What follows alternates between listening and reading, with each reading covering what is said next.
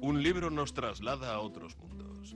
Nos hace vivir otras vidas y soñar visiones diferentes, porque tiene oculto en su interior un encantador de palabras. El encantador de palabras. Un programa de Asier Muniategui.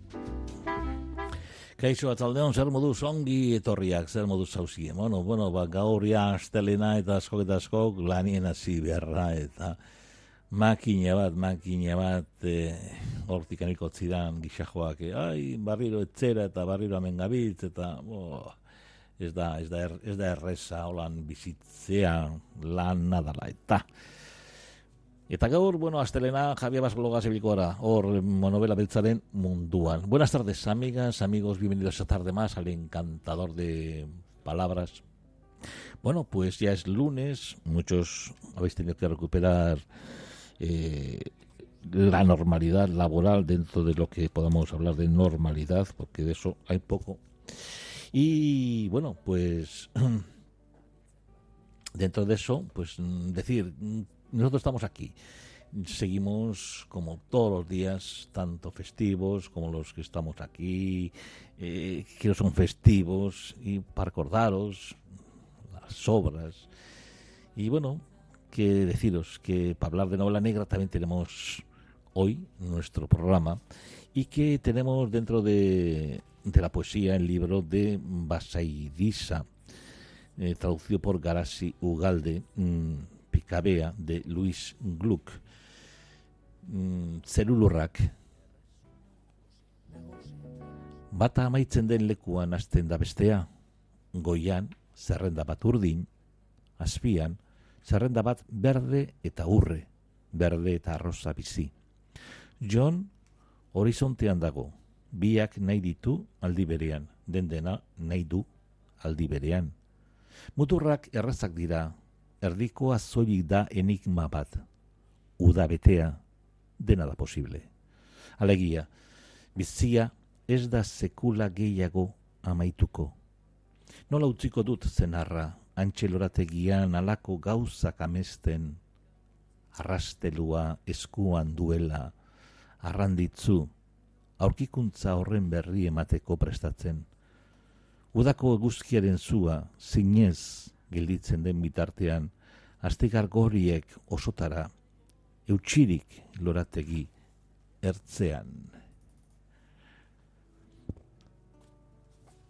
Luis Gluck, Baseiriza.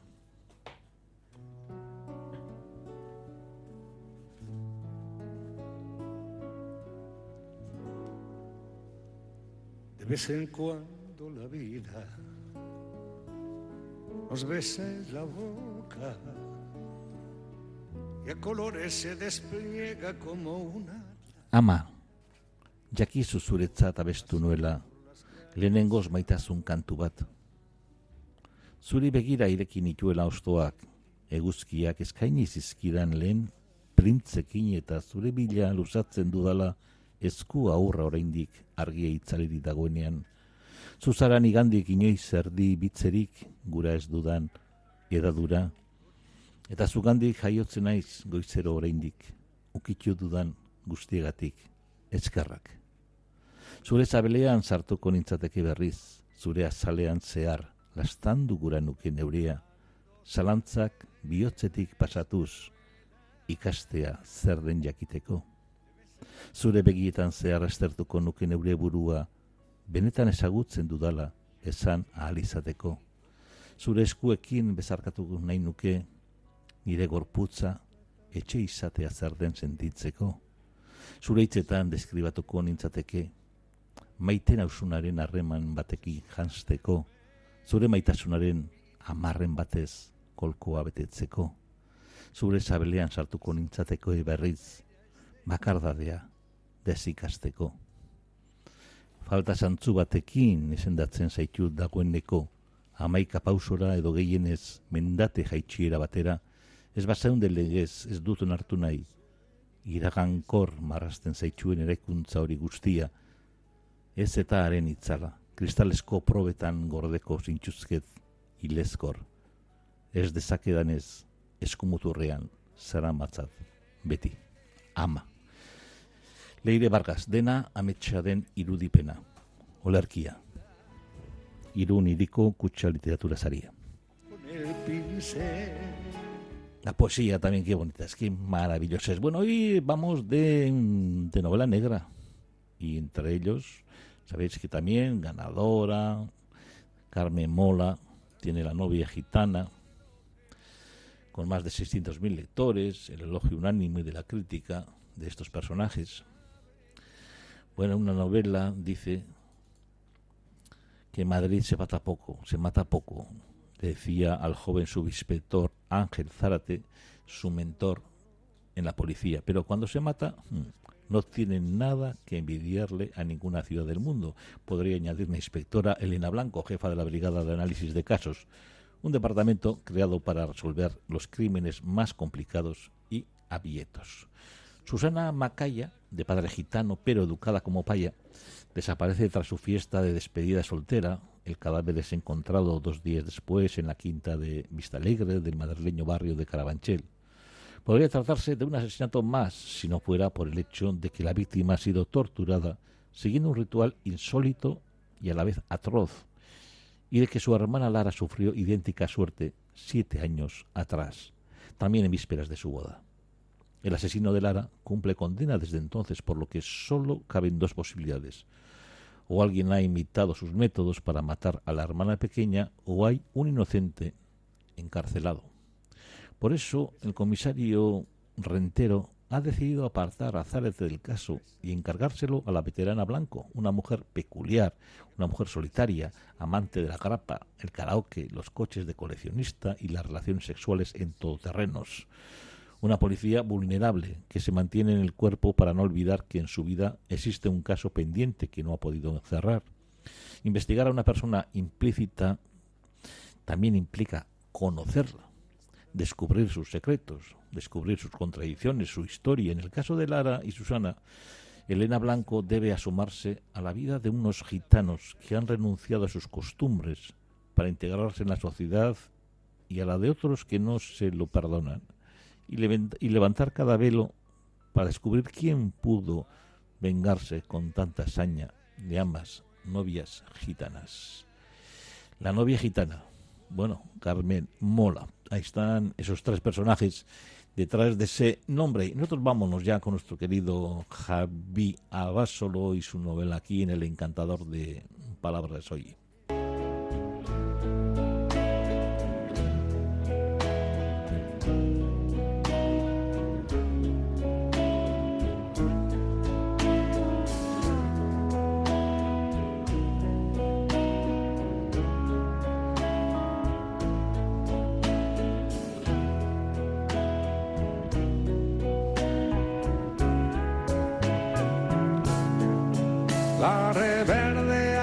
Etxe zuriteia Nur eta zirku miragarria erein argitaletxeak eh, gabon honetarako zure liburuak orkesten deutzuz nur eta zirku miragarria. Toti Martinez delezeak egindako azken lana nur bilduman. Ikaragarri gustatzen zaio zirkua betianik, baina oraingo zirkuak ez dira garai batekoa bezalakoak. Gaur egun ez da izaten zirkuetan lehoi, hartz, jirafa, zaldi, tximu eta bestelako animalirik. Asko sufritzen dutelako kaioletan. Zirkua ez ezik oso gustukoa du irzin egitea. Alegia, belar gainean oinutzik ibiltzea. Halako batean, zirku miragarria aurkituko du nurrek. Ez ustekoan, bere toki sekretuan. Hasieran, itxina, aidi, irati, oinaz, Daniel eta Inaz lagunek ez diote sinetxiko. Ez dutelako esertxo ere ikusten basoko zelaian. Azkenean ordea, lortuko dute denek ikustea. Iban izeneko artista batek zirku bat marrastuko delako, animalia eta guzti. Aikitiek gainera, piramide magiko super zoragarri bat asmatuko du. Zirkua, nox nahi ikus dezaten. Nur eta zirku miragarria Toti Martinez de zetara Inork ez du dena hori ura, dena errua, dena barkamena. Oi minaren korapilua deslotzen. Inork ez du dena oitura, dena errua, dena John Arretxe dortokaren begira da John Arretxe bere azken liburua turerekin plazaratu du. Bilboko San Francisco izan zitekeen, baina Madrilgo Lavapies auzoa da. Bertako apartamentu batean bizi da bakar bakarrik ture. Gure sasi detektibe ezaguna, Napar Pirineotako herriska batean eta Parisen Iesi ibili ondoren, Frantziako hiriburuan lapurtutako harri bitxi batzuk eskutatu ditu retiro parkean. Toki seguru delakoan, baina norbaitek ostu ditu. Eskutalekuan bitxiak ordezkatuz, dortoka bat utzi dute lapurrek. Inskripzio misteriotsu batekin hori da, turek duen arrasto bakarra. Eta hortik tiraka zeiatuko da altxorra berreskuratzen. Ikerketa honetan ez da bakarrik egongo baina sakene, San Franciscoko bere lagun eta amorantea izango du bide lagun ostopoz eta arriskuz beteriko bilaketan. Jon Arretxek bere ohiko estilo dinamiko eta biziaz baliaturik tureren sagako lehenengo liburuetara garamatza umorea berreskuratuta edolonabe kontakizun poliziakotik aratago zortzigarren entrega honetan egun ikusten diren bide gabekeriak eta gizarteko bastertuen egoera egoera lazgarria salatuko ditu zorrostasunez. Ture eta John Arretxe.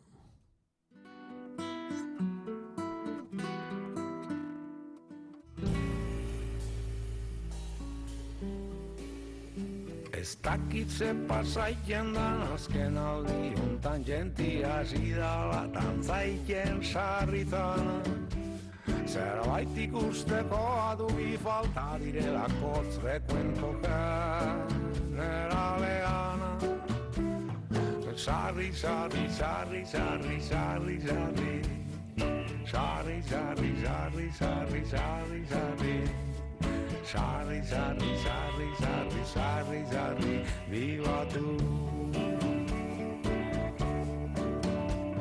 Irratikoa gantzia. Bederatzi milimetro parabelun Miguel Ángel Mintegi larratzaren lana dugu. Martin Sorrerterrira itzuli da, behartuta joan zen eta behartuta itzuli da amaren hiletetara. Joan zenian bizitza oso bat itxi eban herrian, urte askotako une eta txarrak, azkenaldikoak oso txarrak. Ez ditu astuak, ezin dau, baina iraganaren itzaletan zokoratuak ditu. Itzulera kordea argitara ateratzen dauz, eta Martinek barriz ere tope egingo dau maiteeban emakumeagaz, alaba galduagaz, familiagaz, lagunekin eta lagun izandakoekin eta aurkariekin bebai. Eta eskutaleku batean goreta itxi eban garai hartako zoritxarrezko oroigarriekin. Behatzi milimetro parabelun, Miguel Ángel Mintegi Larraza. zerua du estaltzen. Sarri, sarri, sarri, sarri, sarri, sarri. Sarri, sarri, sarri, sarri, sarri, sarri. Sarri, sarri, sarri, sarri, sarri, sarri, askatu.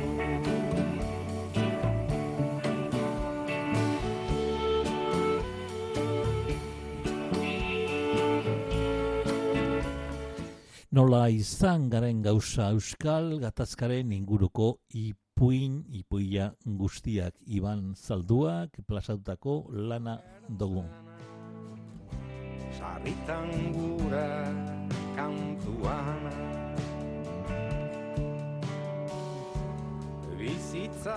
Iban Zalduaren irakurlea bazara badakizu, horriotan, barneratzeak zer arrisku duen besteak kontuan izan itzulerarik gabeko bidaia bat asteko zorian zaudetela. Zalduaren fikzioak gaia dena izanik ere zure errealitatea bera bihurrituko baitu. Idazleak gauza esaten dion gure gatazka horri, buruzkoak dira liburuko ipuinak. Bere hainbat bildumatan beste gai gatazka batzuk oinarri hartuta ondutakoen artean argitaratutakoak. Ez espero ordea titularren distantziarik ez pentsaira gana oroigarri utxa denik. Zalduari eskutik helduz gero, zure orainaldia, etorkizuna, ingurua, ziurtasunak, egunerokoa, jarriko dituzu jokoan eta helmuga zure etxeko bezaulkia izan daiteke. Baina dena izango da susmagarria klase ertaineko normaltasun horretan. Ez baituzu jakingo fikzioaz, are fantasiak, zer zirrikutatik asaldatuko zaituen. Agian, ezer ez da sinetxi dugun modukoa behar bada fikzioak baino ezin dizkigu zenbait gauza kontatu. Liburu hontan gauak arrosten dira, ironia bizturiz zorrotz bat da, minak, berri zendatzen dira, ansturaz hil zenuena, mamu bilakatzen da, epikak lurperatzen dira, familia eta kuadrilla epaile esakinak dira, ez dago narratzaileak bere aldarrikatzen duen minik, beraz ez dago, berea ez denik ere, zurea ez denik ere, eta ipuinak liburua itxi orduko isiluko diren itxaropena baduzu, gaixoa, fikzio batzuk begirada aldatzeko boterea baitute. Eta badakigu, historiaren joanean elementu bat bakarra datuz gero, zer gerta daiteken, bai orainaldian, bai etorkizunean, eta kontuz iraganik hauskatu nahi ez duten, etorkizunekin fizioak baino askoz gezurtiegoak dira, usua paolazak diori. Bueno, bortxe dago liburua, eta Iban Zalduaren liburua hain ere nola izan garen gauza Euskal Gatazkaren inguruko ipuin guztiak. Bueno, yo en la luna para decirnos que se ha acabado nuestro tiempo, novela negra, novedades en euskera, todo ello aquí en el Encantador de Palabras. Bihar gatoz barriro, talde ustien itzenean, hasier munietegin aurra zue, jainko alagun, musu handi betez bidarte, aio aio.